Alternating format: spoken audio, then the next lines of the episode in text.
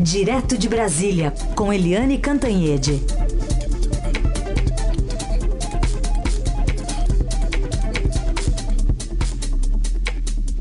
Eliane que atraiu chuva para Brasília ontem ao dizer que não chove, né, Eliane? Bom dia. pois é, eu acabei de dizer, olha, essa época não chove. A gente estava num grupo discutindo, Brasília vai chover ainda? Não vai chover não. Aí eu disse, ah, não vai chover mais, junho não chove mais. Aí acabou o programa, foi começando a escurecer. Nuvem, nuvem para cá, nuvem para lá. A moça aqui de casa começou a tirar as roupas do varal. E aí choveu.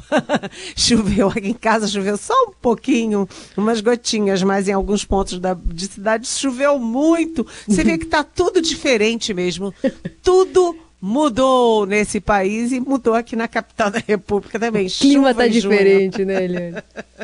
Como, como garota do tempo, a Eliane é uma ótima comentarista de isso, política, é isso? então tá bom. Vamos começar falando então sobre uma vitória do governo ontem, Eliane. Tudo bem que passou raspando, mas passou. Foi 55 a 12 o placar ali no Senado que levou para frente a medida provisória que cria programas de combate a fraudes na Previdência Social. Pois é, essa medida é uma medida importante, é uma medida que tinha que passar mesmo. E fizeram aquele carnaval todo, deixaram para o último minuto uma confusão danada. E no fim conseguiram fazer um acordo que incluiu até a oposição.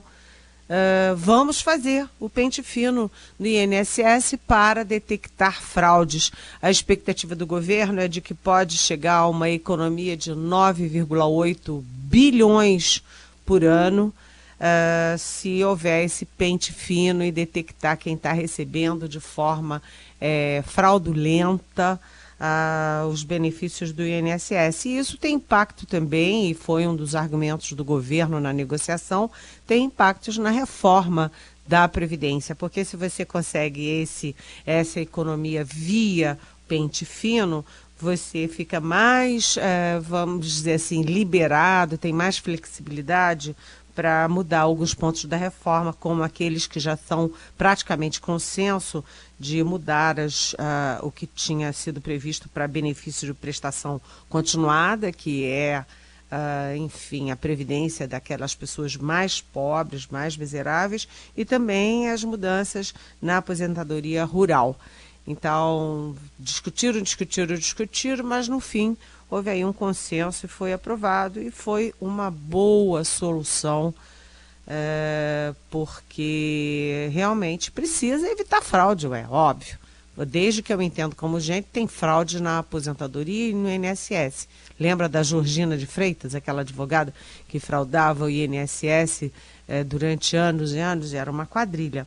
Bem, a, a partir dessas dessa, desse sufoco do governo, com as medidas provisórias vencendo e sendo aprovadas em cima da hora, é, eles foram ali recuperar um projeto do ex-presidente José Sarney, quando ele era senador, é, e esse projeto de 2011 é, muda é, as regras para tramitação de medida provisória basicamente para dar mais tempo ao Senado para analisar as medidas provisórias que passaram pela Câmara. Porque hoje acontece o seguinte: a Câmara demora, demora, demora e manda para o Senado. O Senado tem horas, tem aí dois dias ou algumas horas para aprovar correndo, senão a MP caduca. Então agora eh, essa questão pode entrar também na pauta com essa, esse projeto do Sarney de 2011.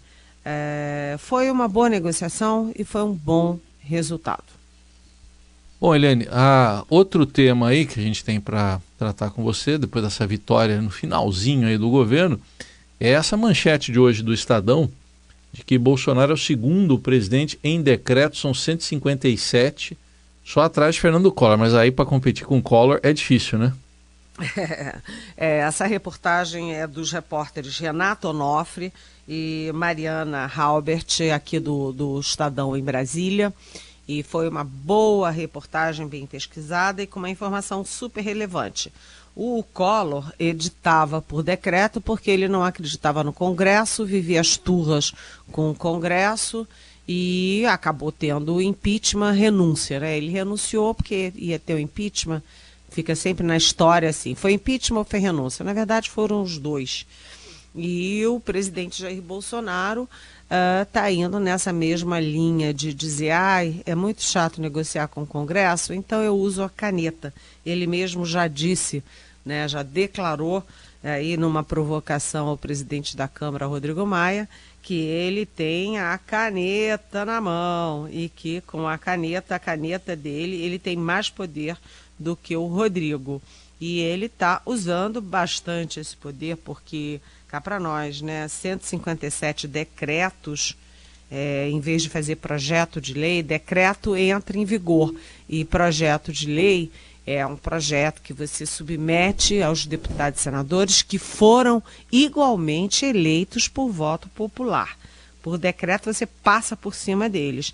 E aí, o que, que o, o presidente Bolsonaro está conseguindo com isso? Está conseguindo também uma reação muito forte dos parlamentares, porque já tem 117 é, decretos legislativos ou seja, é, é uma forma, né, é, é um, um modo dos parlamentares sustarem o, o resultado ou as determinações dos decretos. E também ações, já são sete ações é, contra esses decretos no Supremo Tribunal Federal.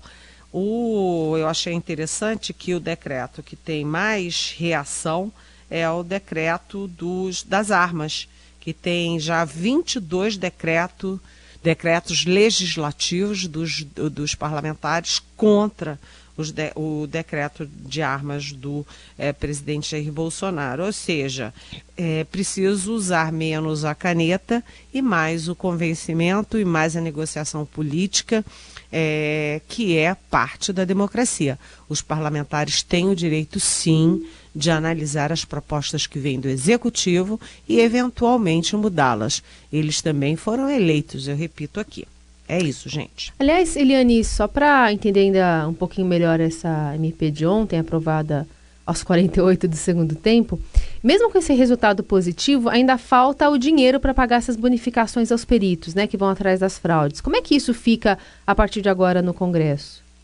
Bem, eu não sei. Eu teria que me informar melhor sobre como que vai se, se evoluir daqui para frente. Porque ainda falta, né? Porque eh, se eles eh, eles estão falando em 10 bilhões de economia por ano, mas é, mediante o pagamento de uma gratificação, né? Ah, é. É assim. Se você, quanto os peritos, quando eles descobrirem fraudes, ou seja, quando eles conseguirem economia hum. para ah, os cofres públicos, porque descobrem essas fraudes, eles vão ganhar bônus. Uhum. É claro que bônus também significa é, significa verba extra. É. Mas também essa, esses detalhes não estão especificados. Eu não sei, Carolina, se isso é uma questão para o executivo e, ou se isso precisa obrigatoriamente passar pelo Congresso Nacional. E fora essa questão, tem ainda o, o crédito suplementar lá que o governo está é. tentando levar à, à frente lá na Comissão Mista de Orçamento, que é aqueles 248, se não me engano, é, milhões de reais para pagar as contas do, do, dia a dia do governo até o fim do ano, né? É. Tá, é, tá fácil, isso, né? É, não tem, na, não tem nada fácil. Nada está fácil. E aí o Bolsonaro faz o quê? Decreto, usa a caneta uhum. a seu bel prazer. Mas os parlamentares, eles não estão gostando, não. Eles estão reagindo estão reagindo e reagindo, inclusive, é, reclamando junto ao Supremo Tribunal Federal. Ou seja, é mais trabalho para o Congresso, para o para o executivo também ter que ficar lidando com esses processos contra suas decisões. O caso que você está citando aí, o mais visado é o das armas, mas tem outros, né? Tem uma filinha, né, Helene? Mas o das armas acho que é o mais visado no Supremo já, né? É, é o mais visado. É, e hoje, inclusive, gente, tem um, um artigo de 11 ex-ministros, 10 deles ex-ministros da Justiça e o Raul Jungmann, que foi o ministro da Segurança Pública no governo Michel Temer, é, ele se posicionando contra as armas. É, esse, nesse artigo, eles dizem o seguinte, que em lugar nenhum a política de flexibilização de armas, de aumento de armas, é, é uma política é, convincente, com credibilidade e com atestado científico é, de eficiência no combate à criminalidade. Ou seja, 11 ministros, ex-ministros dessa área, é, entre juristas, senadores, é, enfim, tem de tudo ali. É, eles são estão se posicionando contra o excesso de armas no país. Eliane, hoje estou vendo aqui a agenda do presidente Bolsonaro. Está prevista a ida dele à Câmara dos Deputados às 11h30 para entregar um projeto de lei de reformulação da Carteira Nacional de Habilitação. Ele está gostando de atravessar a rua, né? É, pois é. O presidente Jair Bolsonaro está numa, numa agenda que tem um ladinho assim populista, né? Atravessar a rua a pé, aí chega lá no Congresso, lembra semana passada que ele surpreendeu o presidente é, da Câmara, o Rodrigo Maia, que estava em casa com outros compromissos, teve que correr, botar o terno e chegou atrasado, chegou depois do presidente da República na Câmara. É, mas ele está fazendo esses gestos porque o Bolsonaro ele sabe que o, o, forte dele até agora é o contato direto com a base dele. Então ele vai lá, vai a pé, tira foto, dá sorriso, etc. E, e ele tem repetido isso. Ele faz os decretos, faz as medidas provisórias, dá é, cutucões daqui e dali, no centrão, na própria política e tal, mas aí isso ele fala. E aí, no gesto, ele vai lá pessoalmente tirar foto. Agora, na questão da carteira de identidade, ele vai ter aí uma nova reação, porque uma coisa é simpática nessa mudança que está sendo prevista, né, que vai ser anunciada hoje, é de aumentar o tempo da carteira de identidade. É muito chato toda hora você ter que ficar refazendo a sua carteira de, identidade, carteira de habilitação né, a carteira de motorista. Mas a questão dos pontos na carteira por infração, o Bolsonaro está reduzindo, está aumentando, está ampliando aí os pontos para que as pessoas sejam punidas que percam a carteira. Isso é perigoso porque as pessoas vão se sentir mais liberadas para cometer infração. E a gente sabe que os, os o trânsito no Brasil é um grande assassino, né? O trânsito nas estradas, o, o trânsito urbano, né? As pessoas têm excesso de velocidade, as pessoas passam sinal vermelho, as pessoas desrespeitam. E se você flexibiliza isso na carteira, é perigoso.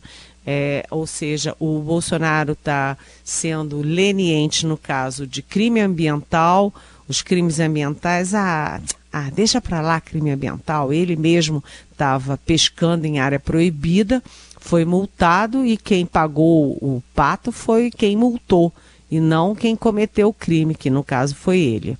Né? No caso é, ambiental, é, no caso das armas, todo mundo armado, é fácil, não é mais crime andar armado, e agora também no, no na questão é, dos radares, é, tá, ah, para que radar? Para ficar é, medindo velocidade. Deixa todo mundo correr por aí à vontade, feliz da vida, e pontos na carteira. Isso é leniência e isso, é, todas essas questões que eu falei têm a ver com uma coisa é, que tem um nome, que é vida. A vida do meio ambiente é a vida do planeta e a vida das pessoas. Quanto mais armas, quanto mais carros é, transformados em armas, mais você vai ter mortes no país. Isso aí é, é, é uma projeção assim meio macabra de futuro, né? Eliane, pergunta dos nossos ouvintes que estão chegando aqui para gente. O Edson Espíndola, por exemplo, é, dá bom dia para você e questiona: com Tanta modernidade e controle informatizado das contas públicas, baseado por tantas normas e procedimentos, como é que acontecem fraudes na Previdência ainda? Oi, Edson, tudo bem? É, é uma coisa impressionante a capacidade dos criminosos de serem, de, de se sofisticarem Você sabe que uma vez eu, eu tive uma fraude aqui no meu. Um, um, vírus no meu computador e o, o Banco do Brasil mandou o pessoal técnico dele aqui em casa. É, não porque eu sou jornalista, não, é, é, uma cidadã comum. Eu liguei lá, olha, aconteceu isso. Eles vieram aqui porque era um novo tipo de fraude que eles estavam instalando. Eles vieram estudar o que, que era aquilo e disseram isso. Quando você combate as fraudes, aí vem uma nova.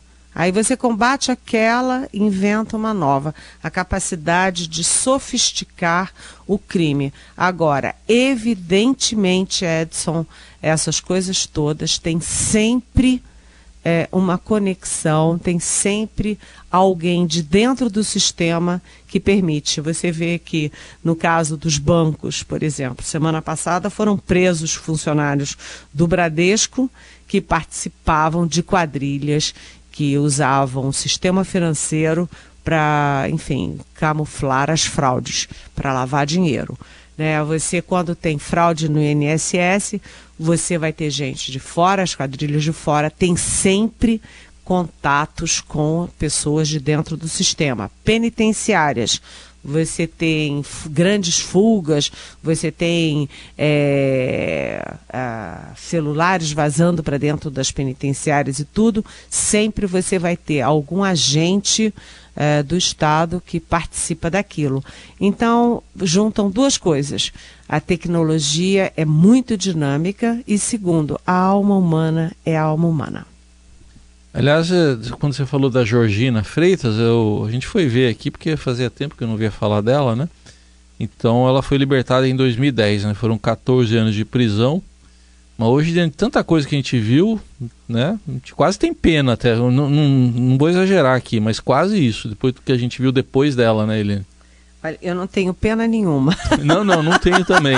Mas assim, foi tanta coisa depois dela que, né, que parecia é, que Mas ela... naquela, naquela época a gente ficou trabalhando com a manchete da Georgina muito, muito, ah, muito foi. tempo, porque era só ela. Só ela. E agora tem governador do Rio de Janeiro, outros governadores, governador do Paraná, governador de Goiás, é. tem governador para tudo quanto é lado, presidente da Câmara, presidente da ex-presidente da República preso, outro ex-presidente da República cheio de processo. Enfim, a Georgina era, como você disse, uma coisa muito pontual, só num sistema, e a gente viu que o, todo o sistema estava muito comprometido. Mas a boa notícia é que a gente teve a Lava Jato e a gente tem hoje o que a gente nunca imaginou que ia acontecer e tão cedo. Os maiores, eh, grandes políticos na cadeia e também grandes, os maiores empresários brasileiros, gente de bancos, gente de empreiteira, é, enfim, é, já não está tão fácil é, você roubar isso aí impune. Isso é uma realidade e é um ponto positivo no processo brasileiro. Muito bem, Eliane Cantanhede conosco de segunda a sexta-feira, sempre a partir das nove da manhã. E a gente tenta colocar aqui as perguntas dos nossos ouvintes. Alguns ficam chateados aqui conosco, mandando mensagem. Tem aqui um ouvinte que falou: Ah, poxa, eu mandei uma mensagem e vocês não conseguiram colocar. Mas a gente vai, vai tentando, tá? Não fica. Não fica triste, não, que a gente está aqui também para responder as suas perguntas e, e, vale muito esse interesse das pessoas pela, pelo cenário político, sobre o que está acontecendo no Congresso. É uma forma de fiscalizar, né? Para quem a gente deu voto, para quem a gente está sendo representado, por quem a gente está sendo representado lá em Brasília. Eliane, obrigada, viu? Até amanhã. Até amanhã. Beijão.